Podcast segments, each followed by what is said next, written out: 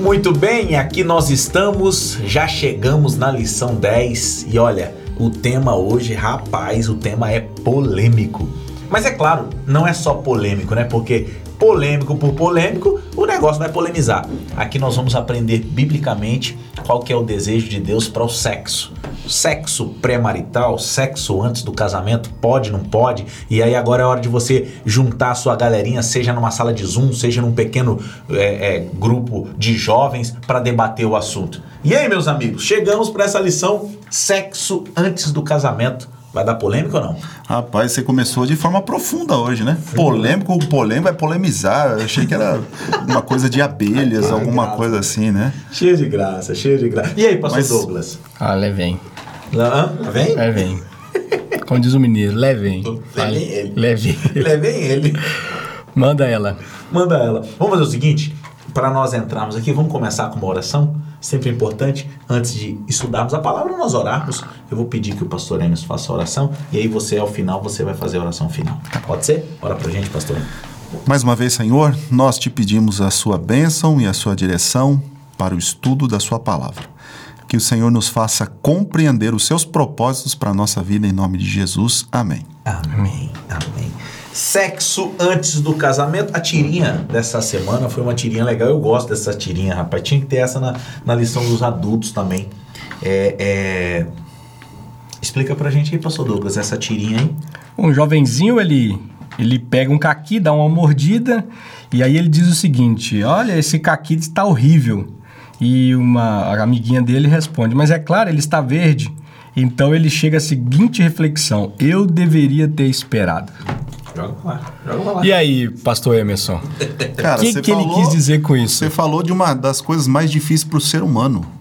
Em qualquer, em qualquer situação. É esperar, esperar. É a gente tem muita dificuldade de esperar qualquer coisa, não é? É verdade. A gente inicia um processo e a gente quer chegar logo aos finalmente, ao fim, ao resultado final, sem passar pelo processo. E eu acho que isso acontece é, muito dentro da visão aqui da sexualidade, né? Tudo tem o seu momento, tudo deve acontecer no seu, no seu tempo correto, no tempo ideal, e Deus sabe qual é o tempo ideal e por isso ele nos orientou, mas a gente gosta de antecipar as coisas porque detestamos esperar. O imediatismo é algo humano, né? Humano. É, mas no eu... mundo de hoje, então? Exatamente. Imagina isso. Agravou-se né, é, essa característica nossa porque a gente vive no mundo do expresso. Parece que tudo tem que ser para já. É isso mesmo. Na é verdade, você vai ver, às vezes até a pessoa vai assistir um vídeo, se passou de dois, três minutos, já não serve para ela mais, ela descarta. Mais. Tem que ser algo rápido, expresso. Que não seja o podcast do Projeto Ah, não, esse né? aqui é até o fim e repete ainda, né? Fim, porque Jesus está vendo. Jesus está é vendo aí quem está saindo antes. Então, é, é, o perigo de se precipitar, né? Por exemplo, você vai fazer uma compra, você não pode comprar nada precipitado, porque você se arrepende. O primeiro lugar que você viu, né? Exato. É Sempre depois, é bom. Depois você vê um lugar mais barato, você fala, puxa, por que, que eu não esperei, né? Por que, que eu não pesquisei, não é? E é um sentimento horrível, né? Horrível. De você fica frustrado. Você volta para casa assim triste. Por quê? Porque precipitou. Então essa tirinha ela fala muito, e a lição vai abordar muito isso, é, é essa questão de a gente agir por ímpeto. Né? O, o impulso. O impulso do momento, a pressão, talvez, do sentimento, do desejo né? Precisamos controlar isso e pedir a Deus forças para vencer esses impulsos. Nesse mundo, você falou uma coisa interessante, nesse mundo do expresso, nesse mundo do rápido, da comida rápida, né, do fast food, daquilo que eu vou lá e rapidinho eu pego, então eu já nem passo mais na fila, porque aqui tem um atalho para quem nem quer parar, eu vou pegar dentro do carro e eu vou sair. Muitas vezes nós queremos trazer isso para a realidade. Aí eu fiquei pensando, pastor Leandro, se eu vou comprar uma casa, um apartamento, ou se eu vou fazer um investimento alto, é claro que eu vou ponderar e aguardar até o último instante para ter a certeza, fiz o investimento certo. Então, imagina, a pessoa que está aí nos ouvindo, aí que está sonhando com a casa própria, está sonhando em comprar um carro e vai agora ter que tirar uma grande soma de dinheiro, ela não vai comprar na primeira garagem que entrar, não vai comprar no primeiro site que entrar, ela vai pesquisar, ela vai ver preço, produto, possibilidades, custo-benefício. Custo-benefício. Agora, eu estou trabalhando com sexo ou com a sexuali sexualidade, com um primeiro momento, com aquilo que tem que marcar a vida, e nós já discutimos em lições anteriores a relevância disso. Como é que você vai fazer assim de maneira tão rápida, sem pensar, sem maturar ou dentro do tempo certo? E, e de fato, uh, é, se envolver numa sexualidade é, ou contrair núpcias é, é, muito mais sério do que comprar um carro, de que comprar uma casa. Você imagina isso? Só que a gente leva, às vezes, de forma leviana essas, essas questões, é né? Essas decisões, elas são levadas de forma leviana, né? E, e é o que a gente estava falando, né? Talvez é, para as pessoas que não têm Deus, é, isso, isso não seja mais algo considerado, não seja mais considerado. Ah, sexo fora do casamento, completamente natural e normal. Tem que se fazer o test drive para ver se são compatíveis na questão sexual. A gente ouve muito isso. Né? É, porque, cara, e depois? Você se casa e você não é compatível de maneira. O interessante é o seguinte: que a, a proposta, a proposta, é, é, vamos dizer assim, do mundo, ela é até, uh, eu, eu diria assim, contraditória. Porque a. Uh, por que, que eu preciso, eu preciso, no final das contas, experimentar, fazer o test drive, se a separação é algo completamente natural também e imediata, se não, não são compatíveis? Mas aí é, é muito no banalizado, final das né, contas. né, pastor? Não, sem dúvida. Analisa, sem né? dúvida. Tudo eu rasgo. Sem não, dúvida. isso aqui eu pego eu rasgo. Não, o contrato eu rasgo. Isso é, é, é, é, o, é o mundo dos descartáveis, né? Imagina. É, os, os, relacionamentos são descartáveis, né?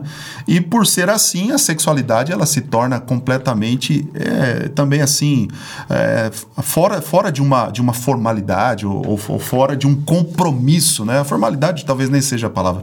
O, do compromisso, compromisso né? Do isso, compromisso, né? isso, né? Compromisso. Então, não, não, para que compromisso? Para que compromisso? Eu preciso experimentar, eu preciso saber se somos compatíveis sexualmente. E é, recentemente eu fui num, eu fui num casamento, né, fui padrinho de um casamento de um amigo, e na hora que estavam fazendo os votos, eles optaram por eles mesmos fazerem os votos, né? E a, a moça falou uma frase, cara, que mexeu muito comigo. Ela disse o seguinte: Nós somos completamente diferentes, mas perfeitamente compatíveis.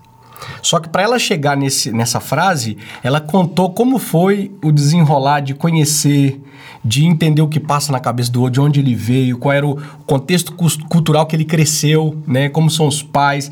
E aí ela foi percebendo por que, que ele era assim, foi aceitando aquilo que, que era diferente e chegaram então àquele momento de contrair a núpcia, né? E o problema desse mundo descartável imediatista é justamente isso. É porque mais importante do que o produto final é o processo processo de conhecimento, processo, o relacionamento sendo construído, o amor sendo construído com comunicação, né? Com diversos âmbitos que o amor tem nessa decisão de permanecer juntos. E infelizmente hoje queima-se essa etapa e já quer chegar nos finalmente, né? Aqui a lição até diz o seguinte, olha, há um número crescente até de cristãos que perguntam se a Bíblia endossa ou se ela realmente é contrária a experiências sexuais antes do já casamento. está sendo colocado em xeque. Cara, está sendo colocado em xeque. Que mundo é esse que a gente está vivendo? E você vai, por exemplo, para uma mídia social que marca encontros, né? encontros sexuais mesmo, que hoje existe, e, e não, não, há nada mais emblemático nesse tipo de aplicativo é, é, dessa geração que a gente está vivendo. As pessoas são descartáveis. Não, esse eu não quero quero, esse não tem o meu perfil, não está dentro do padrão que, que eu quero experimentar, como se fosse um pedaço de carne. É, é, isso que o diabo quer fazer, é banalizar aquilo que Deus santificou. Pastor Douglas, e, e você, o professor Washington também, né? Vocês é, devem concordar comigo, espero que sim, ou, bom, não sei, né? A gente está numa mesa aqui de tem debate, direito né? de não concordar. Né? É, Vamos então, só saber se uma mesa redonda. Uma mesa, mesa redonda. Debate, Vamos ver se a gente tem direito de não mas, concordar. É. Então, eu vou fazer a pergunta né? para ver se vocês concordam, mas hoje a virgindade é algo banalizado? Banalizado. Banalizado não tem, não tem o seu devido valor. Não. Mas por que, sociedade ela valoriza tanto a virgindade? No sentido de que é, mulheres que são virgens depois de uma certa idade chegam a leiloar a sua virgindade. Ué, se, se isso não tem valor, por que, que a sociedade valoriza tanto a virgindade? Parece que está lá no cerne, né? Uhum. Do ser humano. O ser humano vê. Isso é importante, por mais que digam que não. Pois é. Não é isso? É, e a virgindade hoje é, é visto como caretice no final das contas, Verdade. né? Eu me lembro uma vez que eu fui fazer uma palestra numa escola, era solteiro ainda tal, né? E, e é, virgem, virgem, depois de mais de 20 anos ainda sendo virgem, né? Hoje é que hoje é coisa raríssima Imagina. você ver pessoas com 20 anos, 25 anos sendo virgem, né? Mas eu tinha 20 anos na época, né? E aí é, eu, eu disse assim, publicamente, né? Eu disse publicamente ali no meio daquela galera, eu falei assim, e ainda sou virgem. Falando sobre a questão da sexualidade, né? Uma menina se levantou lá no meio, era do ensino médio, né? Uma moça assim se levantou e falou assim: professor, é, se vocês. É, eu posso resolver o seu problema. Falou no meio de todo mundo assim, né? E eu fiquei pensando, misericórdia, como é que eu vou responder essa moça agora, né? E aí eu disse assim: aquilo que você considera como um problema, para mim é uma honra. Eu respondi dessa forma. E eu acho que o filho de Deus, o cristão, deve encarar a virgindade como uma honra. E, e a gente perdeu. Infelizmente, eu estou falando aqui talvez para jovens que são da minha fé, que participam do, dos mesmos princípios, que têm as mesmas ideias que eu, mas que perderam a honra da virgindade. Deixa eu falar uma coisa, pastor. E aí, cara, essa lição ela nos provoca, ela mexe conosco, né? É claro, e eu concordo, viu? Agora, já que. É... Ah, você concordou? Concordo. Você concorda? Concordo. Obrigado. Concordo. Em obrigado. número, gênero e grau. Obrigado. Tá, mas se eu não tivesse concordado também, não, mas ficaríamos concorda, amigos da mesma concorda, forma. Seguiríamos amigos. A gente concorda. Mas é assim, é, talvez nós estejamos falando para um jovem, uma jovem, que, e a gente vive, vive num mundo muito complexo, cheio de dores, que perdeu a sua virgindade numa situação onde talvez ele nem queria, ou ela nem queria. Por uma pressão. Por uma pressão. Social. Por uma situação, né? A gente sabe que tem tantos traumas e nós sabemos que Deus ele pode reconstruir em cima disso também. Talvez nós estamos falando para um jovem que talvez até queria perder a virgindade, depois que perdeu se arrependeu. Deus ele pode reconstruir a vida. Talvez nós estamos falando para alguém que fala assim: "Poxa, vocês não imaginam, porque se eu tivesse nessa mesa e eu começasse a contar o que eu já vivi, vocês não imaginam o que eu vivi". Deus reconstrói tudo. Professor Washington, e, e eu acho que existem os dois grupos. Eu entendi a sua a, a sua preocupação, a sua preocupação. Nós não devemos desclassificar as pessoas em virtude dos seus erros. É, até porque eu talvez não tenha cometido esse erro, mas tenha cometido outros. Não é? E para Deus isso, isso é levado em consideração, porque pecado é pecado. Isso. Não é isso? Eu entendi a sua, a, a, a, a sua preocupação. É, mas eu acho que existem dois grupos aí bem distintos é, quando a gente fala dessa questão é, do sexo antes do casamento. Tem alguém que vai envereda por esse caminho por simples curiosidade, ou aventura. Por aventura, aventura, ou por pressão social, isso, não é? E, e, é aquele que tem o desejo mesmo, é alguma coisa assim muito forte, né? E ele, ele não consegue de repente segurar isso, né?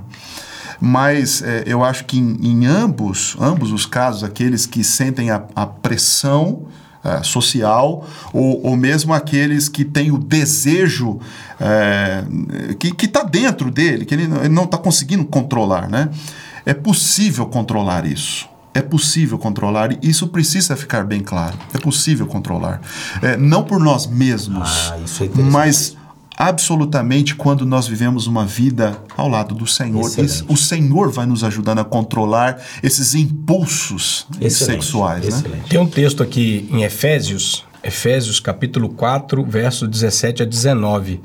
É, o apóstolo Paulo ele diz assim: ó, Isto, portanto, digo e no Senhor testifico que não mais andeis como também andam os gentios, na vaidade dos seus próprios pensamentos, obscurecidos de entendimento, alheios à vida de Deus por causa da ignorância em que vivem, pela dureza do seu coração, os quais, tendo se tornado insensíveis, se entregaram à dissolução para com avidez cometerem toda sorte de impureza.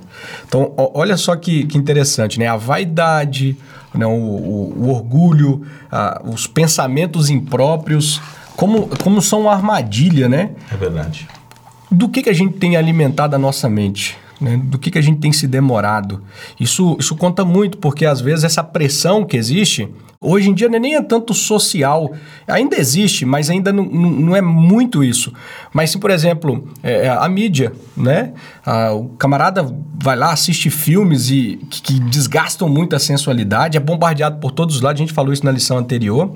E se ele não está bem preparado, se ele não está bem solidificado na palavra de Deus, né? Se ele não está vivendo uma vida com Cristo ao ponto de o Espírito Santo ir mudando a sua percepção de mundo, ir mudando seus valores. gostos, seus valores, seus princípios, princípios, infelizmente ele é uma presa fácil. Nós somos uma presa fácil. É. Né? Eu estou falando isso porque somos pastores, somos cristãos, mas somos seres humanos pecadores. Imagina. E estamos na linha de mira do inimigo, né? Que fica observando a gente. Ele é um inimigo astuto, porque ele, ele observa os nossos gostos, ele observa as nossas fraquezas. É, por isso o apóstolo é, João, ele diz que ele é como um leão que fica ao nosso derredor. O leão, quando ele vai atacar, primeiro ele vê a, a, o momento de maior vulnerabilidade da sua presa. E aí ele dá o bote certeiro, né? E o diabo age da mesma maneira. Ah, ah, Pastor Douglas, e, e uma coisa assim que eu, que eu acho que é importantíssimo a gente mencionar, que, que o guia de estudo mencionou também, é a questão do, a questão do valor próprio. Essa, essa, essa questão dos múltiplos parceiros, isso vai tirando de nós o amor que nós temos por nós mesmos. Isso, isso é, uma, é uma questão é, que Deus já havia avaliado. Deus já havia avaliado. Né? Então, você se entregar a uma pessoa, é, você mostrar a, a, sua, a sua particularidade, é, você, você estar exposto, vamos dizer assim, na frente de uma outra pessoa, isso pode tirar o seu valor próprio. E, e as pessoas que andam nesses caminhos também, em geral, são difamadas principalmente as mulheres. Na verdade, é uma, são difamadas. uma deturpação humana, né? O inimigo vai fazer de tudo para agora ele acabar com a, a, imagem original do que Deus queria. É. E, e, não é? E, e, aí, em algum momento, você vê um ser humano acabado. Ele, ele fez tanto mal para ele mesmo que ele já não se enxerga mais. Pois é. As, as meninas, em geral, é, elas, quando elas têm relação fora do casamento, elas comentam, comentam talvez com a melhor amiga né? A pessoa que ela confia muito. Isso. Mas o, os homens, em geral, e, eles são complicados nesse assunto porque eles saem falando, porque isso parece que é uma prova da masculinidade, da virilidade do homem, né? Ter múltiplos parceiras, múltiplas parceiras, né? É, e isso vai destruindo, denegrindo a imagem é, da, da, figura, da figura feminina, da mulher ali, né? E quem é que no final das contas quer se casar, assumir um compromisso no final das contas com aquele que está difamado? Então as meninas precisam pensar nisso, os meninos também precisam pensar nisso. O guia de estudos aqui na, na página 91, é a parte de quarta-feira, né? Até indica o livro Hooked, né? Me corrija isso meu inglês. Meu inglês é de Botsuana, então. é, mas ele é, são dois doutores, né? O doutor Joy Hum, hum, fala aí para mim, professor Onde Washington. Que tá? Na, na quarta-feira? Isso. Mac McCollum. Isso, isso, isso. Esse daí mesmo. É esse cara aí. É esse aí mesmo. E, e o Dr. Bush, esse deve ser parente do presidente. Fleda Mixky Bush. Olha que são estudos científicos que dizem o seguinte, que a, os jovens que se abstêm é, do sexo antes do casamento, é, geralmente eles conseguem manter a responsabilidade marital pós-casamento. Né? O índice de traição é, é mínimo. É, também, os que praticaram sexo antes do casamento têm uma probabilidade maior de serem depressivos. Olha isso. E aqueles que se abstiveram do, do sexo antes do casamento, eles têm uma satisfação maior na sua vida sexual com o seu cônjuge. Olha como isso traz reflexo. Aí a gente consegue entender muita coisa, né? E por que, que o mundo está como está? Exatamente. São as escolhas, né? As escolhas erradas. As situações estão vivendo isso. Bom, aí assim, amigos, é, a lição até tem um, um, dos dias que ela pergunta, né? Sexo antes do casamento é pecado? Nós, nós estamos aqui como seres humanos e nós não queremos sermos superiores, já até falamos sobre isso, mas para aquele que está nos ouvindo, é pecado. Tem que, a gente tem que responder conforme Paulo respondeu, né? Aqui digo o Senhor e não eu. É isso daí. Não, não, não, é o Washington falando, não é o Emerson, não é o Douglas, é, é jovem, é pecado. E se você está nessa situação hoje, tome muito cuidado, porque talvez seja agora o que o inimigo quer te derrubar. Mas eu quero dar uma, uma, uma, uma palavra aqui em relação à ideia. Por que, que, é, por que, que é pecado, no final das contas? Porque a gente. Uh, a gente quer saber muito os porquês, okay. né? Okay. Como uh, o casamento ele é uma união indissolúvel diante de Deus e o sexo é, diante de Deus é o casamento, então significa que se você então está tendo múltiplos parceiros, você está vivendo em adultério no final das contas. Você é, entra num casamento através do sexo, sai dele, você se envolve em um outro, um outro casamento. Então, isso é adultério, no final das contas, né? E Deus abomina. E a verdade é essa, né? Deus, ah, existe uma linguagem aqui que Deus, eu não sei qual é o verso bíblico, me ajudem aí, mas ah, ah, Deus detesta o divórcio. Deus detesta. Está na próxima lição, no final, na, na, na verdade, né? E hoje- Deus detesta. Hoje a gente vive num mundo que você precisa falar claramente né, o que você quer dizer. E assim, a- quando a gente fala do sexo, a gente precisa dizer que carícias impróprias também, né? Porque às vezes o jovem fala, não, eu tô, eu tô livre, Tô né? de boa, Tô de boa. Eu não, não, não, não tenho Rico ato... sou de nada tenho falta. Isso, não tem o ato ali de consumar o sexo, da penetração, mas faz carícias impróprias de um casal de namorados, né? Ou até mesmo nele próprio. Ou Exatamente. nela própria, né? Exato. Carícias, eu e eu e somente eu, com um vídeo na frente, com alguma coisa. E aí a lição aqui, ela, ela diz o seguinte, que a gente precisa ter uma responsabilidade sexual. A gente precisa entender que o nosso caráter está em jogo. E, e tem uma frase aqui que ela é extraordinária, que diz assim, olha, não se pode brincar com os interesses da alma. Seu capital é o seu caráter.